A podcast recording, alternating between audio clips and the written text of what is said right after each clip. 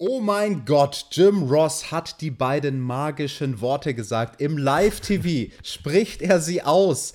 Thumbtack Jack. Jim Ross sagt meinen Namen bei AEW. Tobi, jetzt kann ich glücklich sterben. Ich kann auch glücklich sterben. Das ist die erste Dynamite-Ausgabe nach dem Pay-Per-View. Alex, wir reißen diese Aufgabe jetzt auf, riechen einmal dran und besprechen dann, was wir riechen. Los geht's. Was ist eigentlich bei All Elite Wrestling passiert? Darüber wollen wir heute reden. Highlights und Lowlights in der Diskussion. Ihr hört den Spotfight Podcast. Damit viel Spaß bei der AEW Review.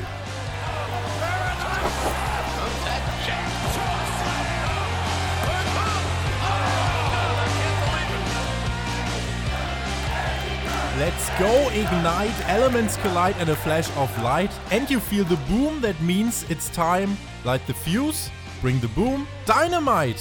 Die erste Ausgabe nach Full Gear, dem letzten Pay-Per-View des Jahres, die stand an. Ein viel gelobter Pay-Per-View liegt hinter uns. Jetzt geht es in den letzten Wochen des Jahres äh, ja, nochmal auf einiges zu, wie wir im äh, Verlaufe dieser Show lernen sollen. Im Januar findet dann auch Beach Break statt, ein Dynamite-Special. Und auf dem Weg zu Revolution erwarten uns dann wahrscheinlich noch einige Überraschungen. In diesem Sinne, wir begleiten euch bis Revolution, das ist noch dreieinhalb Monate hin. Und wenn ich sage wir, dann meine ich mich und the one, the only Thumbtack Jack.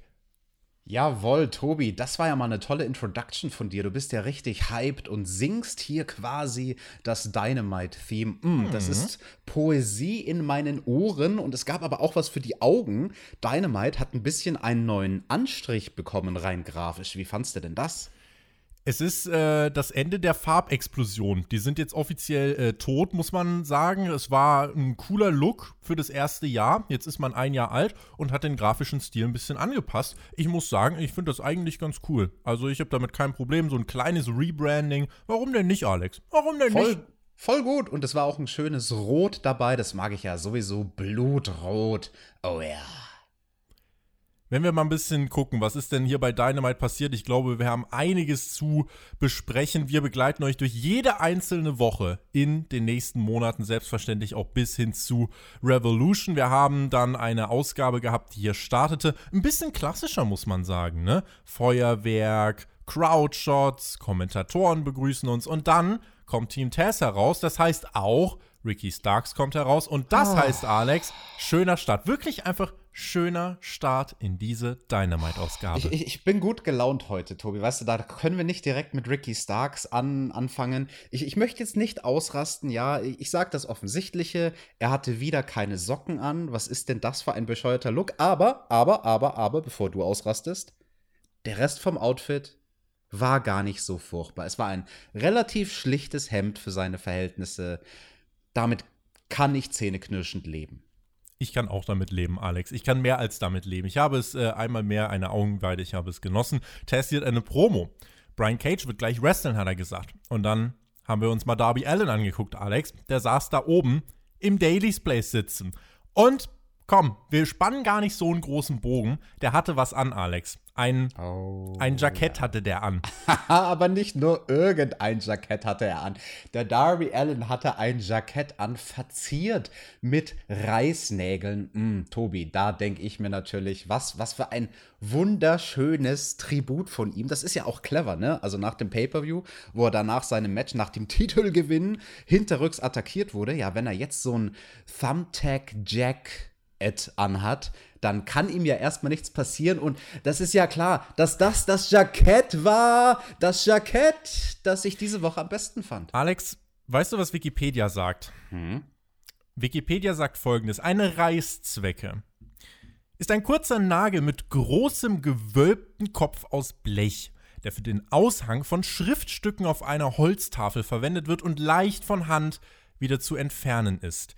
Ich sage, Wikipedia hat nicht unrecht. Und ich sage, eine Reißzwecke hat ungeahntes modisches Potenzial mit einer Spitzfindigkeit und Schärfe im Design ergänzt es den Alleingänger Darby Allen. Erinnert etwas im metaphorischen Bereich, finde ich, an einen Igel. Ah, Innen so weich, außen aber durchaus mal schmerzhaft. Alex, ein Gedicht von Kleidungsstück. Ich küre hiermit an dieser Stelle das Jackett des Jahres. Und vergebe. Alex, 6,25 von 5 Kurznägeln. Take that. What the hell? Jackett des Jahres. Oh, das klingt natürlich toll. 6,7 Neuntel. 6,1 Drittel. Okay. Ganz genau. Nicht schlecht. Das ist ja mal, äh, da muss der Chris Jericho jetzt in Zukunft mal versuchen, das zu toppen. Das will ich sehen. Also Thumbtacks, das äh, ist wirklich äh, wow. Tess hat dann Darby Prügel angedroht. Ich frage mich, wie das denn funktionieren soll, denn Darby ist ja unantastbar, mehr oder weniger. Dann hat äh, Tess noch ein bisschen Brian Cage overgebracht und seinen Gegner, denn das war Matt Seidel. Und ähm, das war generell als Opener, also man startet mit dem Zeigen des neuen TNT Champions. Das ist die Fortführung des seit Monaten laufenden Programms mit Team Tess und Darby. Ist als Start eigentlich ganz okay. Definitiv, habe ich gekauft, absolut in Ordnung.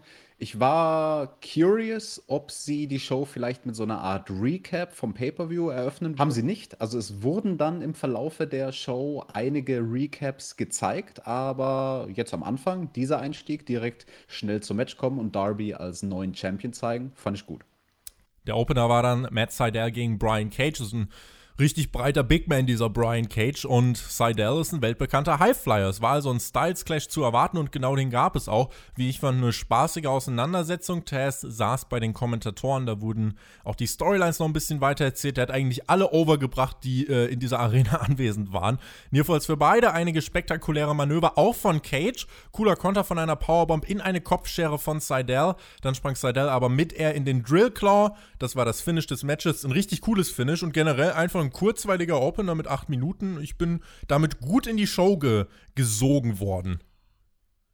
Kurz, knackig für einen Opener, absolut in Ordnung, gab ein paar krasse Manöver. Ich bin zwar nicht der größte Fan von Brian Cage und werde das auch niemals werden, aber versuche das hier einfach trotzdem objektiv als das zu bewerten, was es war. Und ich glaube, für einen Opener hat das sehr, sehr gut funktioniert. Ich sage nur nochmal, was ich letztes Mal schon gesagt habe, wo wir Seidel gesehen haben. AW muss jetzt vorsichtig sein, wie sie den bei Dynamite einsetzen. Der muss jetzt auch mal Siege einfahren. Nach dem Match gab es eine Promo von Ricky Starks. Er meinte, wir sind jetzt auch offiziell gerankt. Ricky Starks ist tatsächlich auf Platz 5 in den Singles-Rankings. Und er meinte, der nächste Schritt ist für uns der TNT-Title. Bin mal gespannt, wie sie das machen wollen. Wer sich uns in den Weg stellt, wird niedergestreckt. Danach gab es den Card Rundown, auch der im neuen Design, was wir schon angesprochen haben. Und dann ging es weiter mit dem Codester. Cody Rhodes, der ehemalige TNT-Champion, der zweifacher Titelträger ist, aber auch zweifacher Ex-Titelträger. Er gratulierte Darby zu Beginn der Promo nochmal und gab bekannt, es wird erstmal kein Rematch geben. Und plötzlich tauchte eine Frau hinter Cody auf, als dieser gerade meinte, er habe noch eine Rechnung mit MJF offen. Eine Dame, schwarze Hautfarbe, blonde Haare, rot gekleidet und die Frau beschuldigte den guten Cody und meinte, mein Name ist Jade Cargill und sie ist das Total Package. Es gibt aber nur ein Total Package und ich sag dir, Alex, in Sachen Promos ist sie definitiv kein Total Package. Sie war, wie ich fand, relativ unsicher und auch in ihrer Körpersprache äh, eher amateurhaft, sodass ich das leider nicht ganz hab kaufen können, was die Frau uns hat erzählen wollen. Wirklich, finde ich interessant. Hat mich überhaupt gar nicht gestört. Also ich habe gar nicht in diese Richtung gedacht.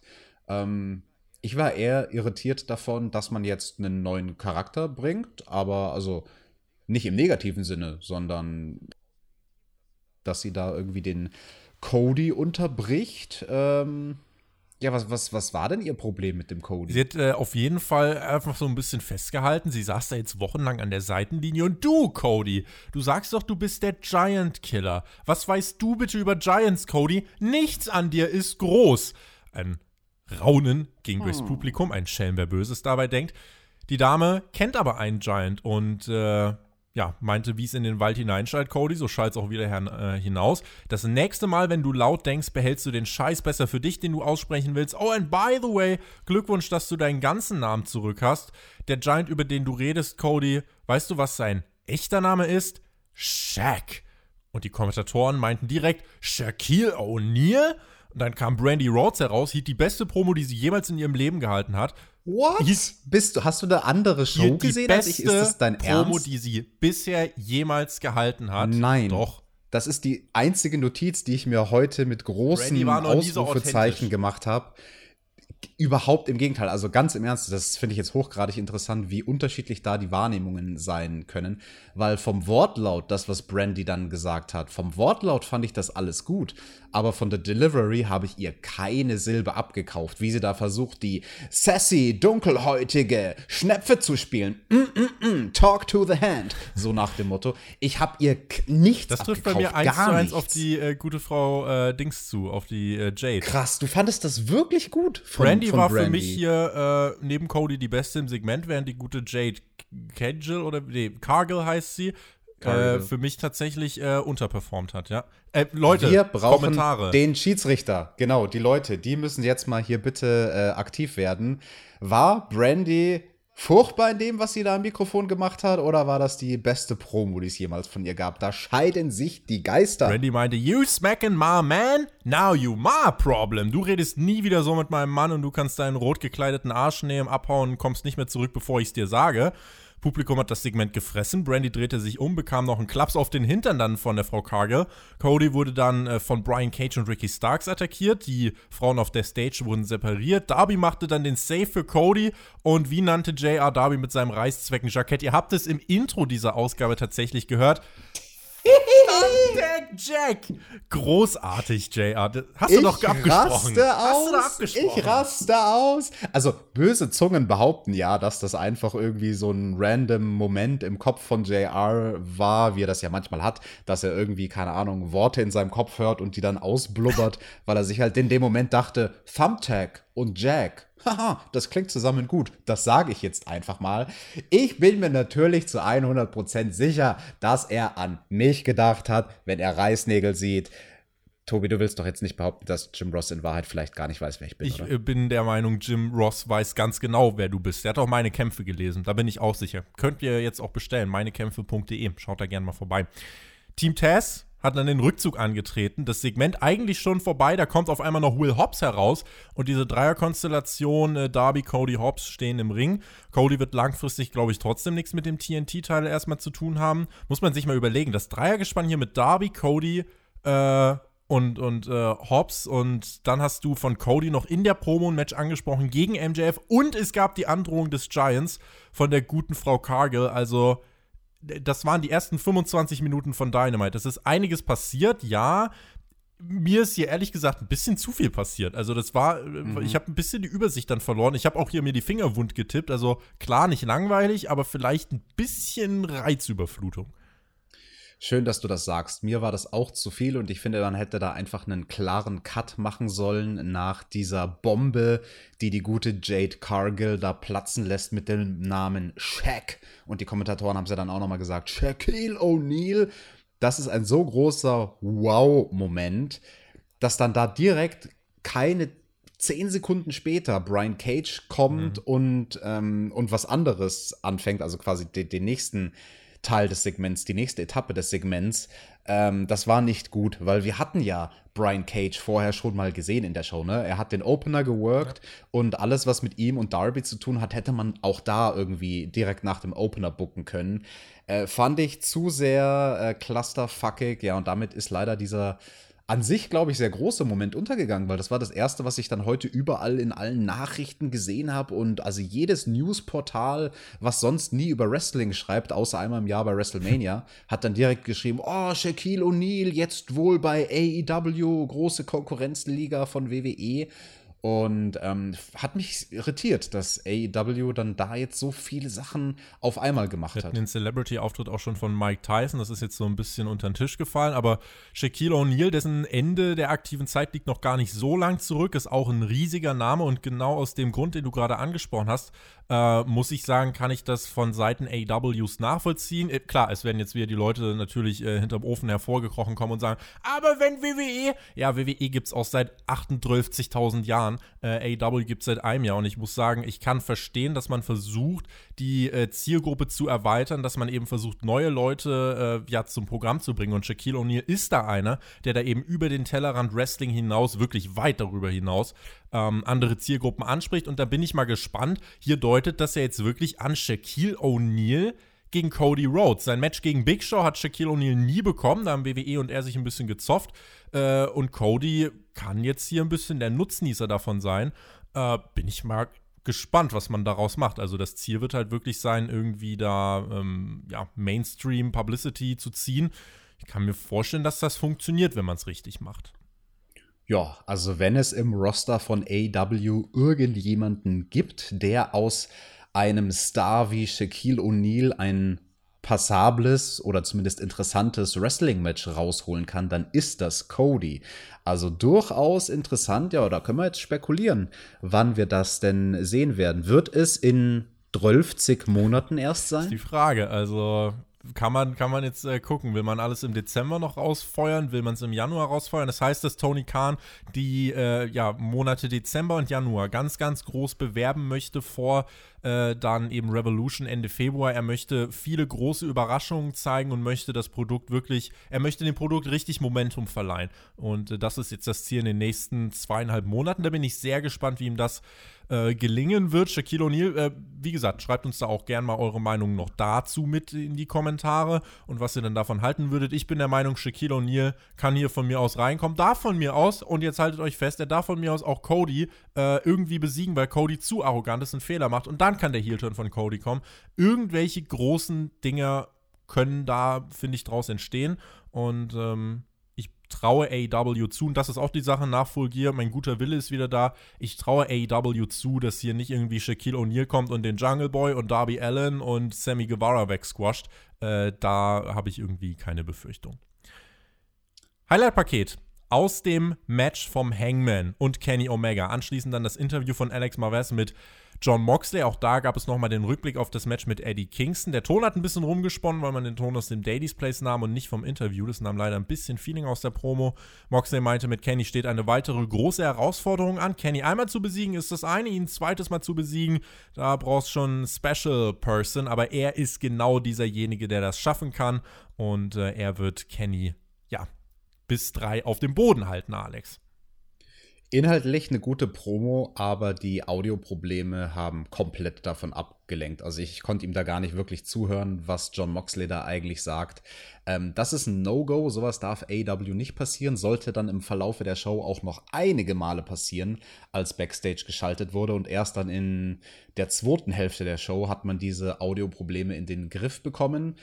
Der Rückblick, ähm, interessant. Also hier kriegen wir dann jetzt einen Recap, nachdem wir schon zwei Werbepausen in der Show hatten, kriegen die Zuschauer, ja, ich denke mal die wenigen Zuschauer von Dynamite, die den Pay-per-view nicht gesehen haben, kriegen jetzt hier ein paar Bilder geboten. Ähm, fand ich interessant, fand ich schön eigentlich, wie AEW das dann im Verlauf der Show eingestreut hat. Immer mal wieder hier und dort, wo es gepasst hat, haben sie Recaps gezeigt vom Pay-per-view zu einzelnen Matches. Und dieses Match gegen Kenny Omega, es wird stattfinden, nicht bei Revolution, nicht im Januar, sondern am 2. Dezember. Und Leute, das ist in drei Wochen. Das ist gar nicht mehr lang hin. The biggest match we ever had on Dynamite. Ich glaube, das kann man, also dem kann man nicht widersprechen. Absolut Pay-Per-View Main Event würdiges Match ist die Frage. Also dreieinhalb Monate, dass man es da nicht mehr ziehen möchte, kann ich verstehen, auch wenn ich AEW das an sich zugetraut hätte. Aber das schon in drei Wochen rauszuhauen, Alex, äh, was war deine erste Reaktion darauf? Finde ich interessant. Also ist natürlich früh, ist früher, als die meisten es erwartet haben. Ich dachte, man würde 2021 mit diesem Match eröffnen bei irgendeiner Special-Ausgabe von äh, Dynamite. Beach Break. Aber nee, ist doch cool. Also jetzt haben wir was, wo wir uns drauf freuen können. Das nächste sehr, sehr große Etappenziel ist die Frage. 2. Dezember wird Kenny Omega da World Champion von AEW. Ich hoffe es. Geht all in mit dem Typen und gebt mir dann das Rematch bei Revolution. Ähm, da wäre ich irgendwie. Also, was jetzt wirklich mein Traum-Szenario wäre: Kenny gewinnt den Titel und dann bestreitet er gegen Moxley bei Revolution Three Stages of Hell Match. So, da kannst du nämlich nochmal ein Singles-Match durchballern, kannst nochmal ein Hardcore-Match durchballern und noch irgendeine andere kranke Scheiße durchballern. Ähm, und damit hättest du quasi diese Fehde dann auch abgeschlossen. Leute, Tony Khan, wenn du es hörst, ich hätte damit jetzt kein Problem, aber äh, ich bin dafür, dass Kenny tatsächlich den Titel holt, dass AW dann sich auch da gerne ein großes Rating abholen kann am 2. Dezember. Und ich bin mal gespannt, was man bei der Ausgabe noch macht. Moxley hat ja immer noch auch einen äh, Titel von New Japan und da ist ja Dezember und Januar auch sind zwei Monate, wo bei äh, New Japan noch mal einiges passiert. Insofern vielleicht auch das mit ein Hintergrund. In, ja, ich bin da sehr gespannt und bin zuversichtlich, dass Kenny sich den Titel holt. Von Kenny sollten wir später nochmal hören. Aber, Tobi, an der Matchart Three Stages of Hell hat AEW gar nicht die Rechte. Ja, dann können wir es anders nennen. Dann nennen wir es irgendwie äh, Three-Way Bloodbath. Apropos Matcharten, von denen AEW die Rechte hat, da sollte ja noch was kommen. Hui, hui, hui. Oh ja, and it caught me off guard. Das Bankhaus-Match.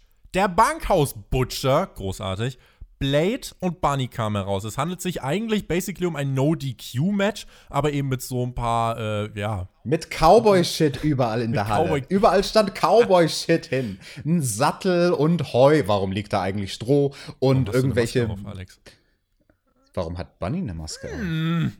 Nun ja, die Natural Nightmares kamen dann auch heraus, Cutie Marshall und Dustin Rhodes, und es ging auch direkt los. Es ging als erstes einfach mal zig Sachen zu Bruch. Gitarren, Holzkonstruktion, Stühle. Dustin schnappte sich eine Kuhglocke mit Bullrope dran. Blade wurde damit gewürgt. Cutie Marshall hat dann ordentlich geblutet nach einem Gitarrenschlag. Dustin wurde am Ringpfosten mit Handschellen fixiert. Die brachen aber später. Gab einen Bulldog von einer Erhöhung von Dustin gegen den Butcher durch einen Holzhaufen, Holzbretter.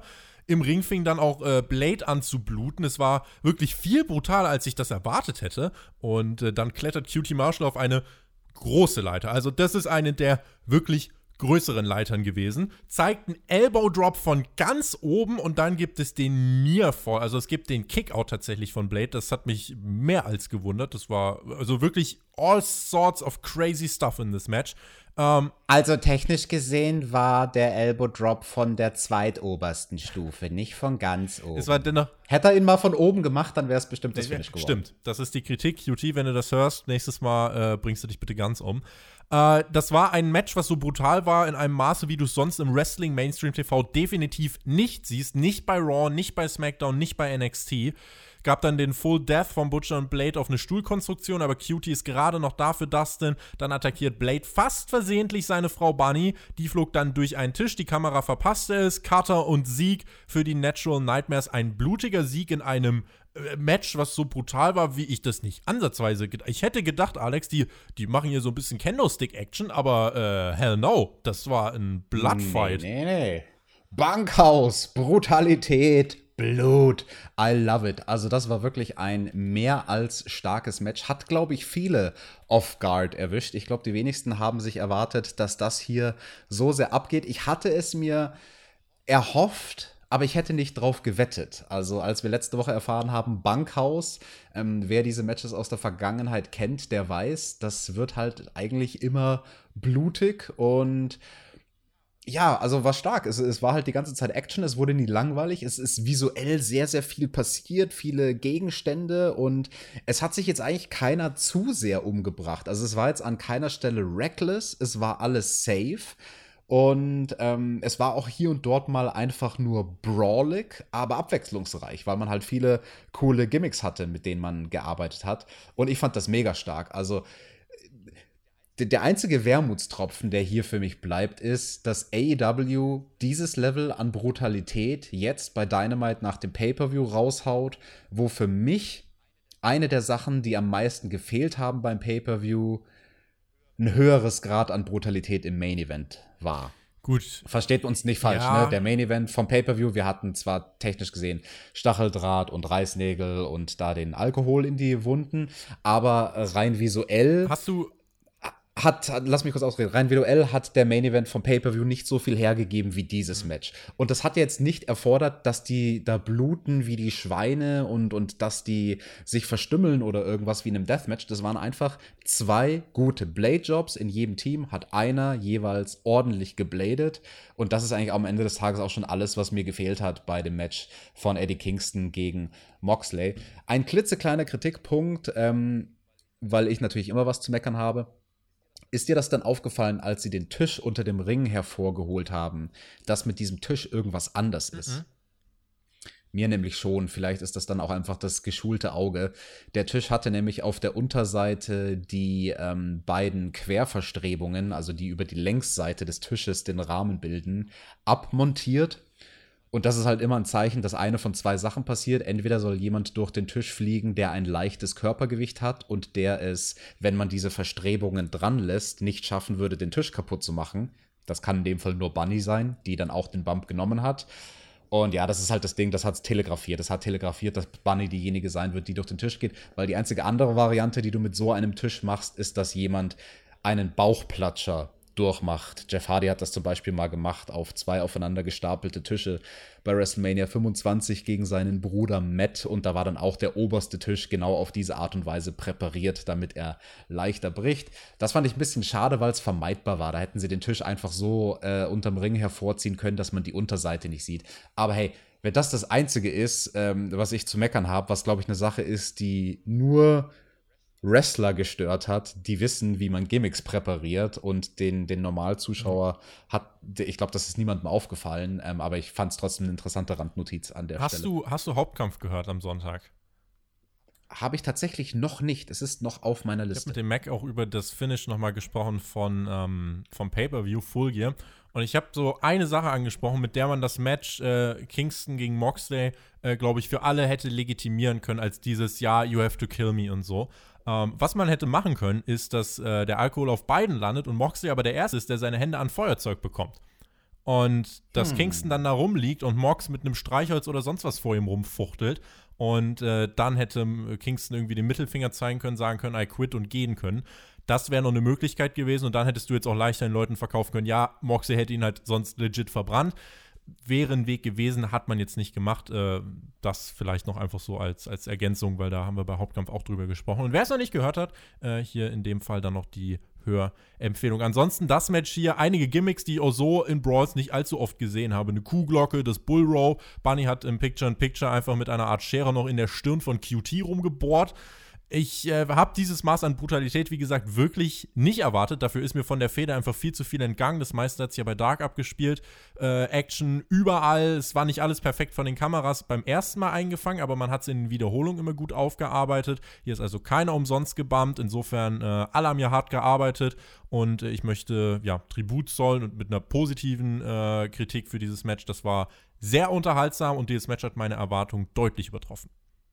Übrigens auch noch ganz random, aber es gab sehr gute Beinarbeit in diesem Match von QT Marshall. Das habe ich vorhin natürlich mit einem Augenzwinkern gemeint, das mit der Leiter, dass er da von der zweitobersten Sprosse nur in Anführungsstrichen gesprungen ist. Das war halt die clevere, safe Art und Weise, das zu machen. Seine Beinarbeit war unglaublich gut, weil er hat sich mit dem einen Bein auf der einen Seite und mit dem anderen Bein auf der anderen Seite der Leiter dort oben positioniert, dass er nochmal eine Pause machen kann vom Elbow Drop und hat es dann geschafft, die Balance zu halten und flüssig in einer Bewegung das hintere Bein an der Seite an der Leiter vorbeizuführen, nach vorne auf die Sprosse, wo schon sein anderes Bein stand und dann flüssig aus diesem Bein-Switch in den Elbow Drop zu gehen. Also äh, Heidenrespekt, das habe ich jetzt nicht unbedingt erwartet von ihm, dass er da zu so einem Balanceakt fähig ist. Das wird keinem aufgefallen sein, weil es sah so leicht aus, kann ich euch aber aus eigener Erfahrung sagen, dieser Switch da oben auf der Leiter, der war schwierig. Also gehen wir insgesamt Daumen hoch für den Schlafbarackenkampf. Voll, zwei, zwei Daumen nach oben. Ach ja, auch lustig, dass du sagst Schlafbaracken. Das ist das Einzige, was mich, äh, was ich schade fand von den Kommentatoren, weil Excalibur hat ganz am Anfang Jim Ross den Ball hingeworfen, am Anfang vom Match und hat ihm gesagt, äh, Jim Ross, erklär uns doch mal, was es auf sich hat mit einem Bankhaus-Match. Woher kommt das denn her? Und Jim Ross hat den Ball halt fallen lassen, indem er sinngemäß sowas gesagt hat von wegen, ja, wusstest du, Tony Schiavone und ich, wir haben im selben Jahr gelernt, was ein Bankhaus-Match ist. Punkt, Stille. Punkt, Punkt. Und dann hat er halt aber nicht erklärt, was ein Bankhaus-Match ist. Aber es ist am Ende des Tages ja auch egal, man hat es gesehen, es ist halt ein, ein Hardcore-Match mit Cowboy-Shit.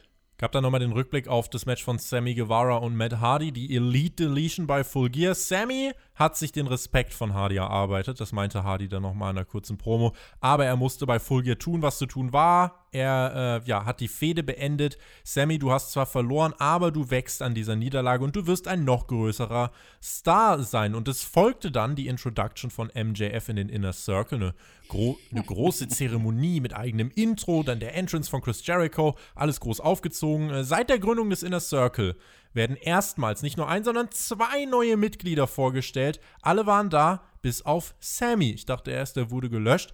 Äh, und dann meinte Jericho einfach, we are worrying about Sammy later. Hallo, geht's noch? Größter Heel-Move der ja. Geschichte im Pro-Wrestling. Mei, das sind doch so viele da beim Inner Circle, ob da jetzt einer mehr dabei ist oder nicht. Also viel wichtiger ist doch hier, wie das ganze Segment aufgezogen war. Das fand ich ja so eine geile Idee, diese Introduction von MJF in den Inner Circle aufzuziehen, wie eine Hall of Fame-Zeremonie. So, ja. Mega gut. Also alleine schon Justin Roberts, der sagt, die, also quasi wie The Class of 2020, aber sowas halt die Introduction von ähm, 2020. Also mega gut. Ähm, und auch witzig, also dieses Pult, das war ja so schäbig, falls du genau hingesehen hast. das war einfach nur eine billige Holzpalette, auf die oben drüber ein Stück roter Stoff war, aber vorne hast du noch genau gesehen, das ist einfach nur eine blöde, pissige, 15 Zentimeter hohe Holzpalette. High, High Class da bei AEW. Dann wurde MJF auch herausgebeten mit Wardlow und MJF war angefasst, Alex. Er meinte, Real Man, cry.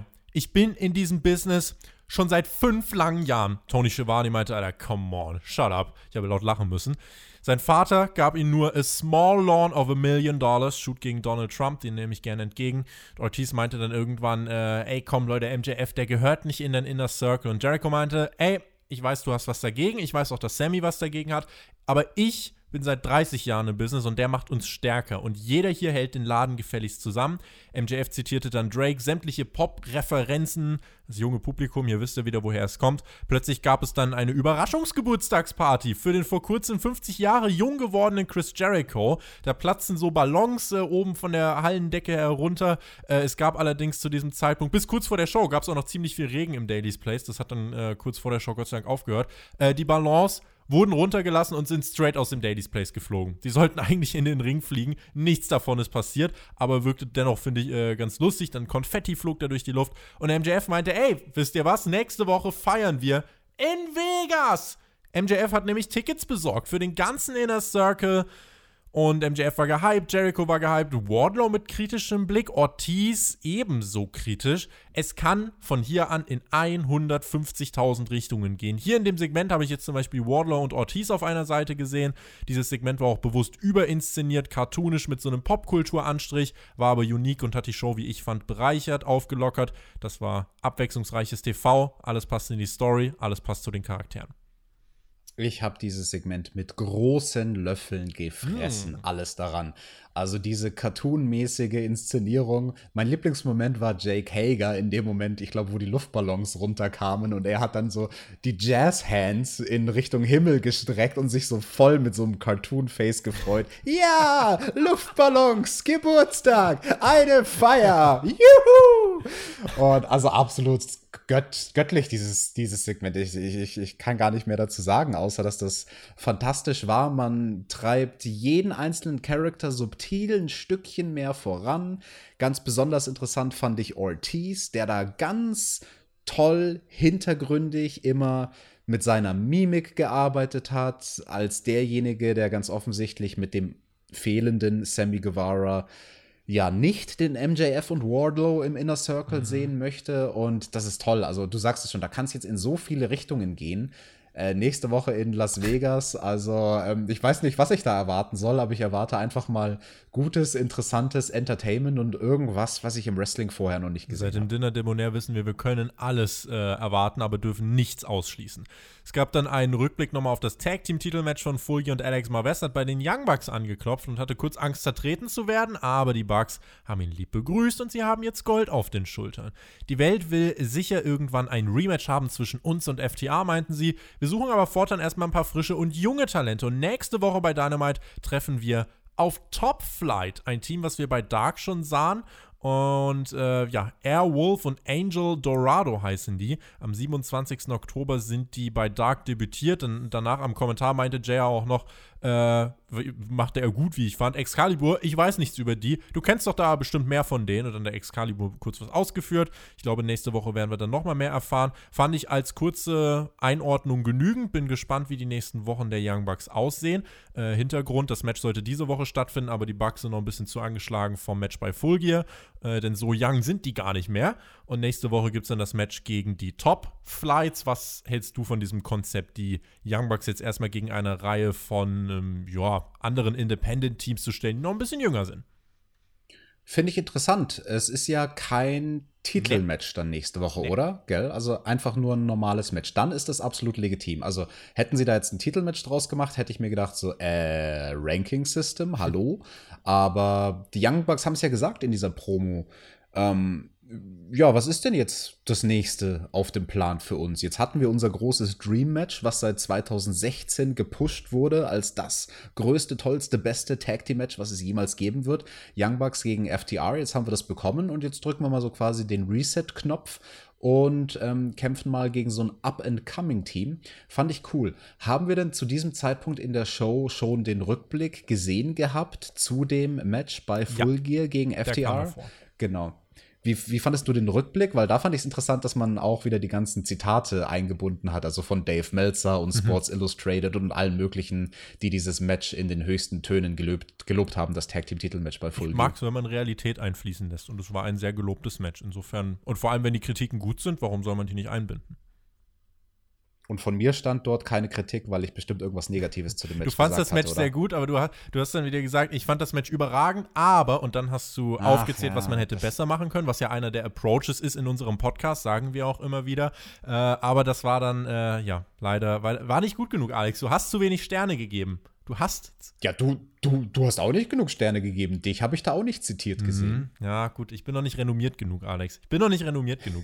Kommt noch. ja, bei dir kann nicht Jim Ross einfach mal während einer Sendung deinen Namen das sagen. Das ist ganz ja. korrekt. Machen wir weiter mit Spears gegen Scorpio Sky, die nächste Paarung, die eigentlich sehr viel Zeit bei Dark bekommen hat und ähm, jetzt hier bei Dynamite kulminieren sollte. Mm. Ich war nicht ganz so drin, muss ich sagen. Ich habe auch hier nicht allzu viel von mitbekommen von dieser Fehde. Es sollte ja ursprünglich letzte Woche stattfinden, aber Covid machte dem ganzen Strich durch die Rechnung. Tully Blanchard war mit am Ring. Das Match schaukelte sich so ein bisschen hoch. Spear mit einem Sidewalk Slam auf die Kante der Ringtreppe und die Metalloberfläche verformte sich. Das hat man auch gut gezeigt. Tully Blanchard sorgte dann für Verwirrung. Er gab schon Spears eine Metallplatte, gab aber auch Scorpio Sky eine Metallplatte, einfach offen in den Ring geworfen. Der gute Scorpio Sky hat gesagt, damit habe ich nichts zu tun, warf die weg, während Spears dieses Metall Metallplättchen in seinen Handschuh reinsteckte, damit zuschlug, dann sich den Sieg holte, äh, die Platte ganz schnell wieder rausgelöst hat, weil der Referee hat gesagt, ja, warte mal, Leute, was passiert denn hier? Ich kenne euch doch. Aber der Referee hat nichts gefunden, weil sie so smart reagiert haben. Und ja, so holt er sich nach neun Minuten hier den äh, Sieg. Ich glaube, das wäre alles auch ein bisschen kürzer gegangen, aber grundsätzlich war das, äh, ja, grundsolide, nicht mehr, nicht weniger. Ja, ich finde es interessant, dass du sagst, du warst nicht so ganz drin in diesem Match zwischen Sean Spears und Scorpio Sky, weil vom Handwerk her haben die beiden nichts falsch gemacht. Also auch die Länge von dem Match war alles in Ordnung, wie das Match geführt wurde, Finish. Ich habe da gar nichts dran zu meckern. Die beiden hatten halt einfach nur eine sehr schwierige Stelle auf der Card. Ne? Mhm. Wir kamen gerade von diesem krassen Bankhaus-Match, Bankhaus-Brawl, was, glaube ich, viele wirklich überrascht hat und natürlich was ein Gewaltlevel hatte, wo die jetzt nicht mithalten konnten mit ihrem einen sehr, sehr coolen Spot auf die Ringtreppe. Und ja, das, das war irgendwie durch den Spot auf der Karte ein bisschen vermaledeit dazu, ja, quasi beiläufig zu wirken, dieses ja, Match. Obwohl es gut war. Wirkte halt ein bisschen wie Füller. Aber ich meine, wenn, wenn ein Füller äh, trotzdem so gut ist in dem Fall, also dass er dich nicht runterzieht, finde ich, ist das voll okay. War halt so ein bisschen zum Durchschnaufen, aber war nicht schlecht. Ja. Dann gingen wir backstage äh, zu Dasha mit Kenny und Dasha sagte, Kenny ist gerade einfach gegangen. Zurück zu euch. Zehn Sekunden später schalten wir zu Alex Marves. Der hat Kenny verfolgt, ist hinter ihm hergerannt. Kenny war einfach auf dem Heimweg, er hat telefoniert, hat dann das Gesicht gemacht, also Kenny, was ich mir mal vorstelle, wenn ich äh, Alex sehen würde, wenn wir Segmente mit Alex Marves besprechen, so dieses. Und Kenny, Kenny meinte dann: So, Leute, Moxley, ganz einfach, du hast was, was ich will. Den Titel zu halten ist das, was ich möchte. Die Nummer 1 Position in den Rankings, auf den Magazinen auf den Postern zu sein. Und alle fragen mich außerdem, wo ist er denn? Der Cleaner, der Kenny Omega, der die 6 bis 7 Sterne Matches aus Japan raushaut. Leute, wisst ihr was? Ich bin bereit, meiner Verantwortung wieder nachzukommen und John in einem echten Wrestling Match. Schauen wir mal, wer da gewinnt, denn offiziell steht es zwischen uns noch 0 zu 0. Goodbye, good night, hm. der ganze Kram. Macht's gut, auf Wiedersehen. Äh, wie Kenny unterschwellig hier einfach ich weiß, es ist, es ist super authentisch und wie er hier unterschwellig diese, ja, Leute, eigentlich habe ich gar keinen Bock, Ciao-Mentalität durchbringt. Ich finde das großartig. Ich finde das super gut. Dieses Interviewsegment war der nächste Schritt bei der Charakterentwicklung von Kenny Omega in Richtung Heel. Und das fand ich einen sehr, sehr wichtigen Schritt und perfekt umgesetzt. Also, diese eine Heel-Facette, die er da hat, ist halt leugnen. Er leugnet im Prinzip, dass dieses Match jemals stattgefunden hat, wo, wo alle mit offenem Mund Lights dastanden damals. Jahr bei Full Gear, genau. Genau, und wo sich alle gedacht haben, mein Gott, was haben die sich denn da jetzt umgebracht und mit Glas und Mausefallen und so einem riesigen Stacheldrahtbett, die sind doch bescheuert, die beiden Typen. Und ähm, ja, er macht das, was ein guter Heel machen würde, überzeugt sein äh, von etwas verdrehten Ansichten, aber rein technisch gesehen hat er ja, recht, er hat ja einen Punkt, wenn er sagt, hey, äh, ein sanktioniertes Match zwischen uns beiden hat niemals stattgefunden und deswegen bewertet er das so beiläufig als, ja, ja, das, dieses Match da, das gab's nie. Bei uns beiden steht's 0-0 und ähm, das, das macht einen guten Bösewicht aus. Also egal, ob jetzt ein Wrestling-Heel oder ein Bösewicht in einer Serie oder in einem Spielfilm, dass er von seiner verdrehten Ansicht überzeugt ist und das ist er und das kaufe ich Kenny hier mit jeder Silbe, die er gesprochen mhm. hat, ab. Und auch diesen beiläufigen Schluss, Goodbye, Good Night, bla bla, ihr kennt den Rest. Ähm, sehr, sehr cool. Und also, ich könnte mir jetzt natürlich das Maul darüber zerreißen, wie es der fette Alex Marves geschafft haben soll, ihm da hinterher zu laufen, wenn er gerade der Dasher davongelaufen war vom Interview, der dicke, Sport, unsportliche Marves. Aber das mache ich an dieser Stelle nicht. Nein, Viel nein. West bei dieser Show. Auch cool, wie Kenny wirklich so Sachen aufgreift und dafür mag ich AW. Wie er einfach sagt, ja, alle Leute wollen hier, dass ich der Cleaner werde und die krassen Matches raushaue. Ja gut, mach ich's halt wieder so nach dem Motto, ja, ist ja kein Problem, easy peasy. Diese, diese Überheblichkeit, ich finde das super und er wird auch in dieser Fehde gegen Moxley den äh, arroganten Heel einnehmen, diese Rolle und ich bleibe dabei, Kenny holt sich in drei Wochen den Titel und es wird ein, ja, ich glaube, das könnte der größte Dynamite TV-Moment werden, den es bisher gab. Und äh, dass man den jetzt hier nach einem sehr guten Pay-Per-View aufbaut, ähm, ne, spricht ja für die Company, dass du von einem Höhepunkt zum nächsten kommst. Das ist genau das, was Tony Khan erreichen will. Man darf nicht ins Hotshot-Booking verfallen, aber hier ist ja wirklich glücklicherweise alles so, dass es äh, Sinn ergibt, dass du mit Omega und Moxley diese äh, Geschichte hast, die jetzt über ein Jahr zurückgeht. Äh, damals ja auch bei der ersten Dynamite-Ausgabe. Wir erinnern uns, wie Moxley und Kenny sich durch den Glastisch gestürzt haben und so weiter und so fort. Und dass wir, nachdem es eine Company ein Jahr gibt, schon sagen können, dass es mehrere so krasse Langzeitfäden gibt, äh, finde ich, spricht auf jeden Fall für das Long-Term-Booking von AEW. Absolut. Tobi, ganz kurz, lass uns bitte eine Minute spekulieren, wie dieses Titelmatch wohl stilistisch ablaufen hm. könnte, weil da bin ich mir echt nicht ganz sicher. Ich glaube definitiv nicht, dass man mit Moxley gegen Omega, dem World Title Match beim 2. Dezember in Richtung Hardcore gehen wird. Ich, ich glaube, das, das wird recht. glaube ich. Wird es New Japan Style? Das ist nämlich die Frage, weil also dieses 5, 6, 7 Sterne-Match, das kann er mit John Moxley nicht mhm. machen. Ähm, dazu ist er einfach zu limitiert in seinen Wrestling-Skills. Deswegen frage ich mich, also wird das mehr, wird das ein Stiff-Fest oder wie, wie wird dieses Match geführt? Ich, glaub, ich glaube tatsächlich, stiffe Aktion ist, ein, ist eine Sache. Ich glaube auch wirklich versuchen, irgendwie mit Storytelling Drama reinzubringen. Ähm, und dass beide einfach versuchen, sich äh, aus der an oder dass man versucht, den Gegner aus seiner Comfortzone herauszubringen. Das heißt, wenn Mox den Fight nach draußen verlagern will, versucht Kenny sofort den Fight wieder nach drin zu verlagern, vice versa. Das kannst du in der Matchstory aufgreifen. Und was ich hier gern sehen würde, Leute, ihr sagt immer, das Ding hat 60 Minuten Zeitlimit. Wisst ihr was? Bringt das Ding von mir aus äh, wirklich zu Beginn der zweiten Stunde mit ja. 60 Minuten Time Limit und lasst es halt mal 50 Minuten laufen. Weil das würde auch für mich nochmal etablieren, dass man, wenn man sagt 60 Minuten Zeitlimit, dass zwei Top-Competitor auch wirklich so lang gehen können. Ja, also, oder selbst wenn man nicht in die Nähe vom Zeitlimit geht und eher ein kurzes Match haben möchte, fände ich es trotzdem gut, wenn man es entweder am Anfang der zweiten Stunde bringt oder vielleicht fast schon als erstes mhm. Match der Show. Ja.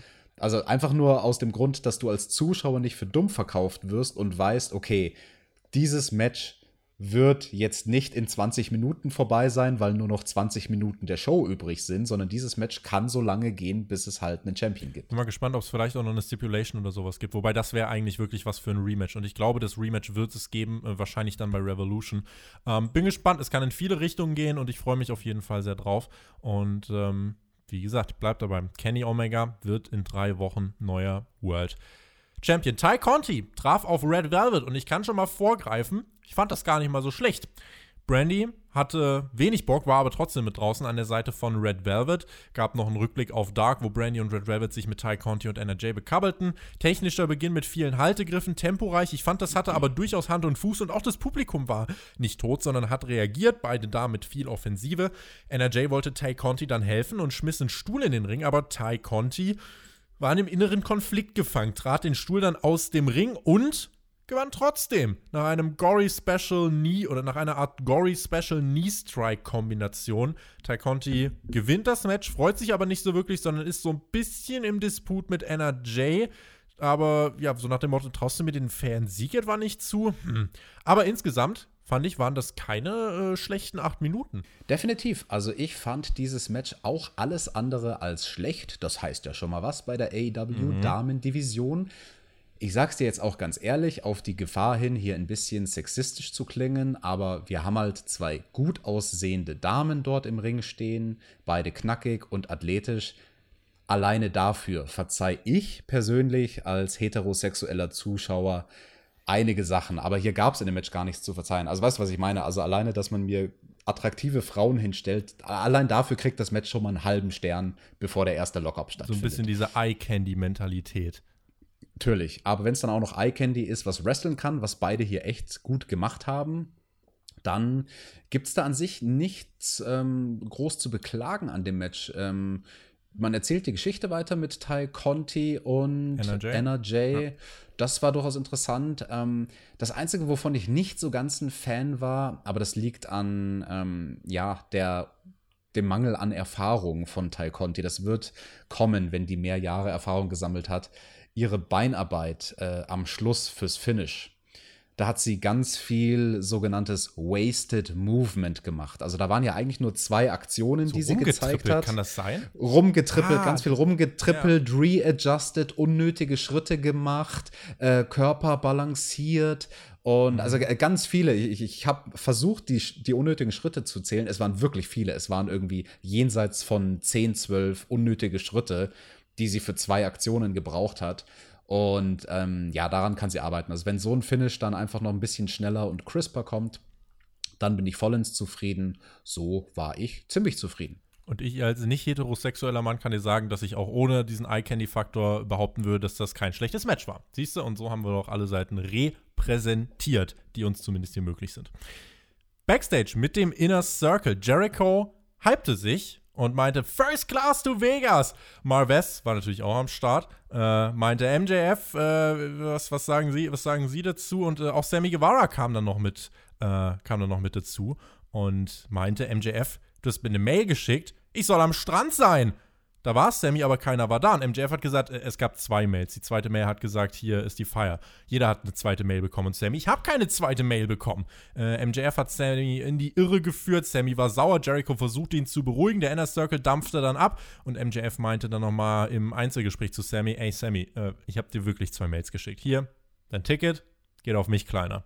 Und dann zieht er von dann wie der Sugar Daddy des Inner Circle der MJF.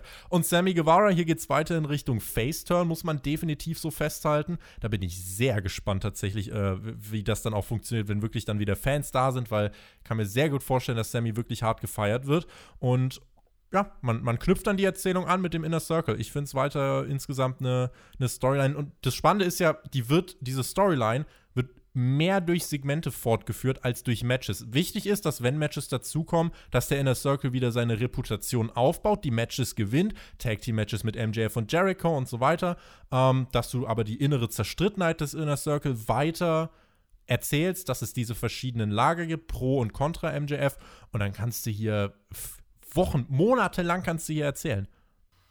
Sehr guter Punkt, dass das hier eine sehr segmentbasierte Erzählweise ist, was überhaupt nicht schlecht ist, ganz im Gegenteil. Und ja, der Sammy, sorry, es tut mir leid, aber da muss er sich halt an der eigenen Nase packen, wenn er die E-Mail da nicht gelesen hat. Ich bin mir ziemlich sicher, da war einfach das E-Mail-Postfach voll. Das passiert mir auch die ganze Zeit. Eine E-Mail kommt nicht rein, weil ich wieder nicht E-Mails gelöscht habe und aufgeräumt. Ihr kriegt also beide so viele Fangirl-Anfragen, glaube ich. Deswegen ja. halt, weißt du, und da dem MJF jetzt einen Vorwurf zu machen, also finde ich auch ein bisschen daneben. Werden wir mal gucken, ob ob der MJF ihn bewusst ausgelassen hat, wobei das fand ich schon ganz spaßig. Da, äh, was heißt spaßig, aber ich fand das schon cool danach, auch wirklich so dieses Doppel, dieses äh, Vier-Augen-Gespräch, wo MJF wirklich auch nochmal im ernsten Ton gesagt hat, Sammy, ich habe dir wirklich zwei Mails geschickt. So nach dem Motto, ich weiß, ich habe dich die ganze Zeit immer ein bisschen gemobbt, aber ich habe dir wirklich die Mail geschickt. Äh, dann noch das Ticket ihm gegeben, also er schließt ihn nicht komplett aus bin gespannt, in welche Richtung es geht. Und ähm, gucken wir mal. Nächste Woche haben wir Kip Sabian gegen Orange Cassidy, die Young Bucks gegen Top Flight, außerdem Cody Rhodes und Darby Allen gegen Brian Cage und Ricky Starks und der Inner Circle ist in Las Vegas. Ich bin sehr gespannt, was wir dort erwarten können, Alex. Ist das denn Corona-konform, dass sie da einfach in einen anderen Bundesstaat fliegen? In Deutschland wäre es das nicht, in Amerika ist den Leuten scheinbar sowieso alles egal. USA. Murica. Eddie Kingston kam heraus, bekam Applaus und es gab Eddie Chance und Eddie Full Force hier meinte, Leute, ich kenne meinen Namen, ihr müsst ihn nicht rufen. Bei Full Gear, your World Champion made me say I quit und dann muss ich halt jetzt eben damit leben, aber ich werde trotzdem nicht aufhören und wisst ihr was? Ich werde trotzdem World Champion. Und da ich ein guter Anführer bin, schaue ich mir jetzt das Match der beiden besten Luchadors der Welt an, Pentagon und Phoenix. You are welcome. Eddie Kingston äh, bei BTE übrigens, absolutes Babyface gewesen am Dienstag. Äh, und ich glaube, langfristig wird er auch da landen. Aber hier ist er ja wirklich ähm, ja, wieder der, der authentische hier gewesen. Und äh, ich glaube, auch Eddie Kingston wäre jemand. Wenn wir tausende Menschen in der Halle hätten, die Leute würden den so hart feiern. Das wäre wär schon krass. Ja, definitiv. Also ich kann das auch aus eigener Erfahrung sagen. Eddie Kingston kann ein sehr guter Babyface sein. Ne? Wir haben oft genug den Lockerroom geteilt und ich habe seine Matches live gesehen und der kann beide Rollen super spielen, Babyface und Heel.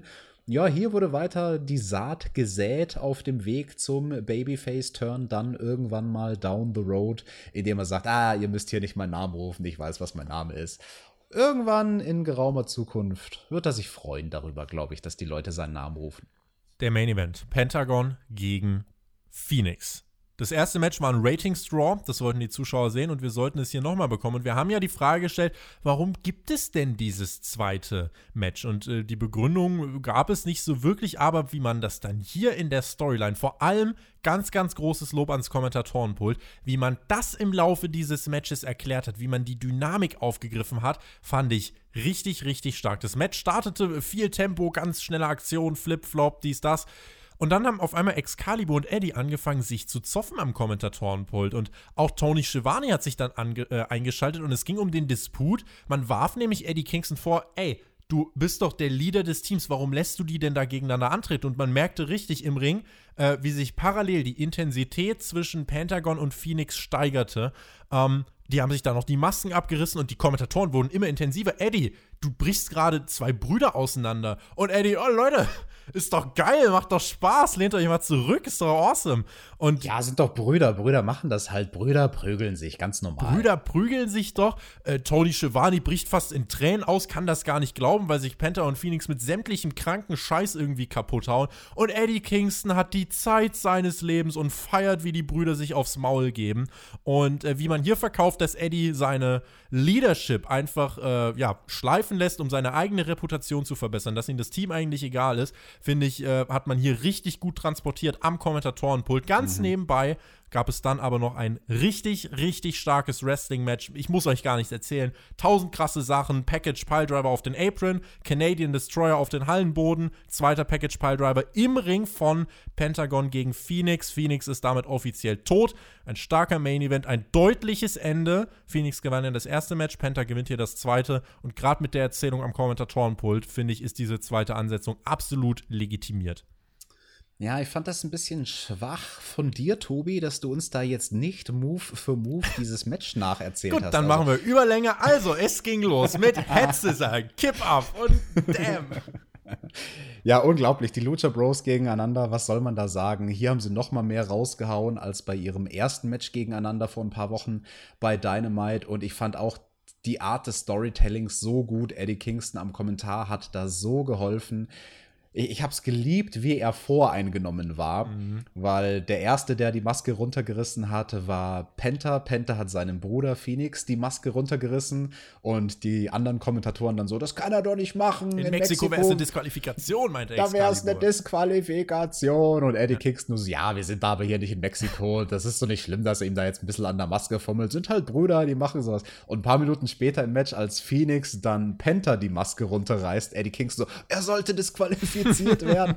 Also, das fand ich richtig geilen Heel-Scheiß am Mikrofon und großartiges Match. Also für die Art, was es ist, äh, für, für Lucha Wrestling, da muss man natürlich auch ein Freund davon sein. Und wer jetzt der Maxter hier, der würde das Match wahrscheinlich in seine Einzelteile zerlegen und sagen, ah, das ist totaler Firlefanz, was die da machen. Äh.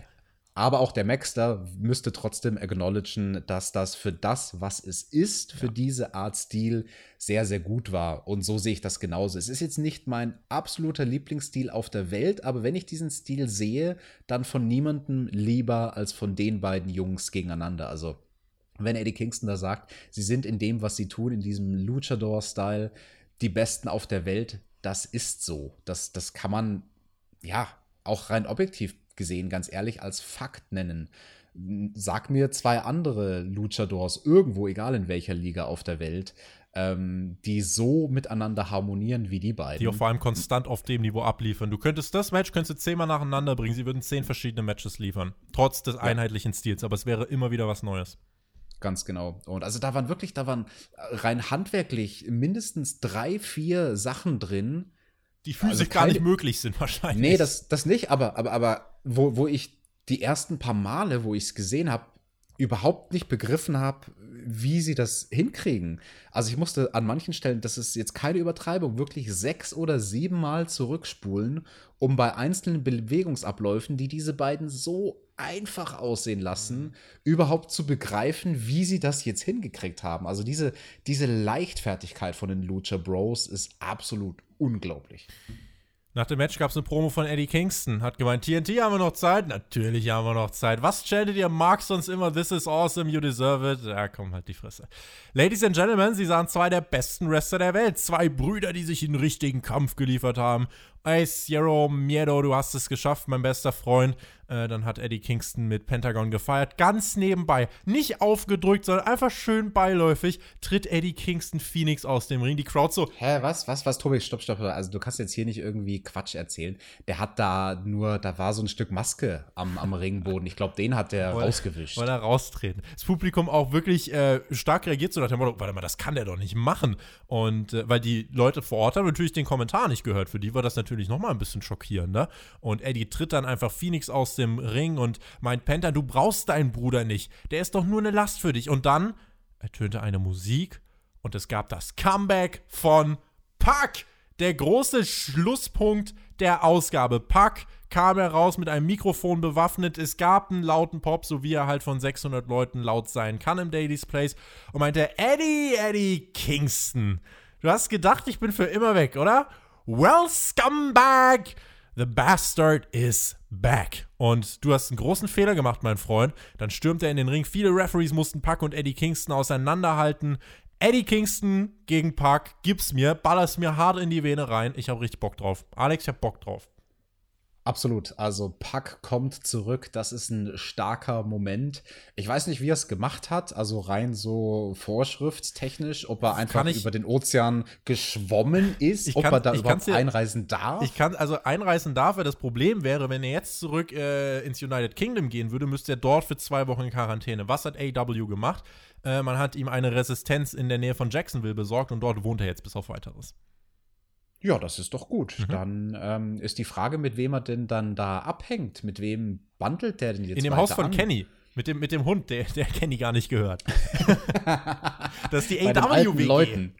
Sehr schön, bei den alten Leuten in diesem schönen, urigen Haus dort. Da wohnt er jetzt, der Pack. Ja, ähm, interessant, was man da für eine Storyline ins Laufen bringt. bringt ähm, aber teilen sich an wegen den Lucha Bros, ne? Also. Voll, ja, aber ist die Frage, teilen sich da jetzt die Lager und wenn ja, in welcher Form? Werden wir irgendwie so eine Personenkonstellation sehen, dass Penta auf der Seite von Eddie ist, aber dass Phoenix vielleicht an der Seite von Puck bleibt, in Anführungsstrichen, beziehungsweise zurückkehrt. Wir hatten ja da diese, diese Union von diesen drei Charakteren, die, die mexikanische, britische Connection von Puck und den Lucha Bros. Ähm, Finde ich sehr interessant. Splittet man dieses Stable, werden wir parallel zum Inner Circle jetzt auch die andere große Heel-Fraktion sehen, die anfängt auseinander zu bröckeln nach dem Comeback von Puck. Stellen sich Phoenix und Pentagon auf verschiedene Seiten. Ganz viele Sachen, die du ja machen kannst. Und ähm, ja, finde ich gut. Eddie Kingston hat die Lucha Bros versucht zu trennen. Dann ergibt auch die Ansetzung und alles Sinn am Ende des Tages. Kommende Woche, Puck gegen Blade, wurde wieder kurz mit einer Grafik im Brawl eingeblendet, nachdem man sagte, Tony Khan hat das gerade beschlossen. Da könntest du dich jetzt drüber auslassen, wenn du möchtest. Aber ansonsten ja. endet die Show mit vielen Referees, Puck und Kingston, die Schlussbilder der Show. Und ähm, ich war damit insgesamt zufrieden. Wie fanden wir denn die Show insgesamt, Alex? Ich fand die Show sehr, sehr gut und knackig. Also äh, wirklich stark. Also, Vor allem nach allen voran. Ja. ja, definitiv. Also ich war gerade am überlegen, was denn eigentlich das Nummer eins große Ding für mich war. Also ich glaube dann schon, äh, die, die Matches sind mir noch mal wichtiger als die Segmente und dann ist es das Bankhaus-Match was, was am meisten hängen bleiben wird von dieser Sendung. Aber auch der Main Event, der war ja Wrestling, technisch, stilistisch eine ganz andere Art von Match, aber auf seine eigene Art und Weise extrem gut. Wir hatten die Story, die vorangetrieben wird mit MJF und dem Inner Circle. Wir hatten bei allen wichtigen Matches, die beim Pay-per-view stattgefunden haben, eine Fortführung der Story. Am allerinteressantesten fand ich es bei dieser Ausgabe, dass sie rein vom Wrestling, der Action im Ring, im Zeichen stand von Gimmicks und Wrestlern, die beim Pay-per-view kein Match hatten. Mhm.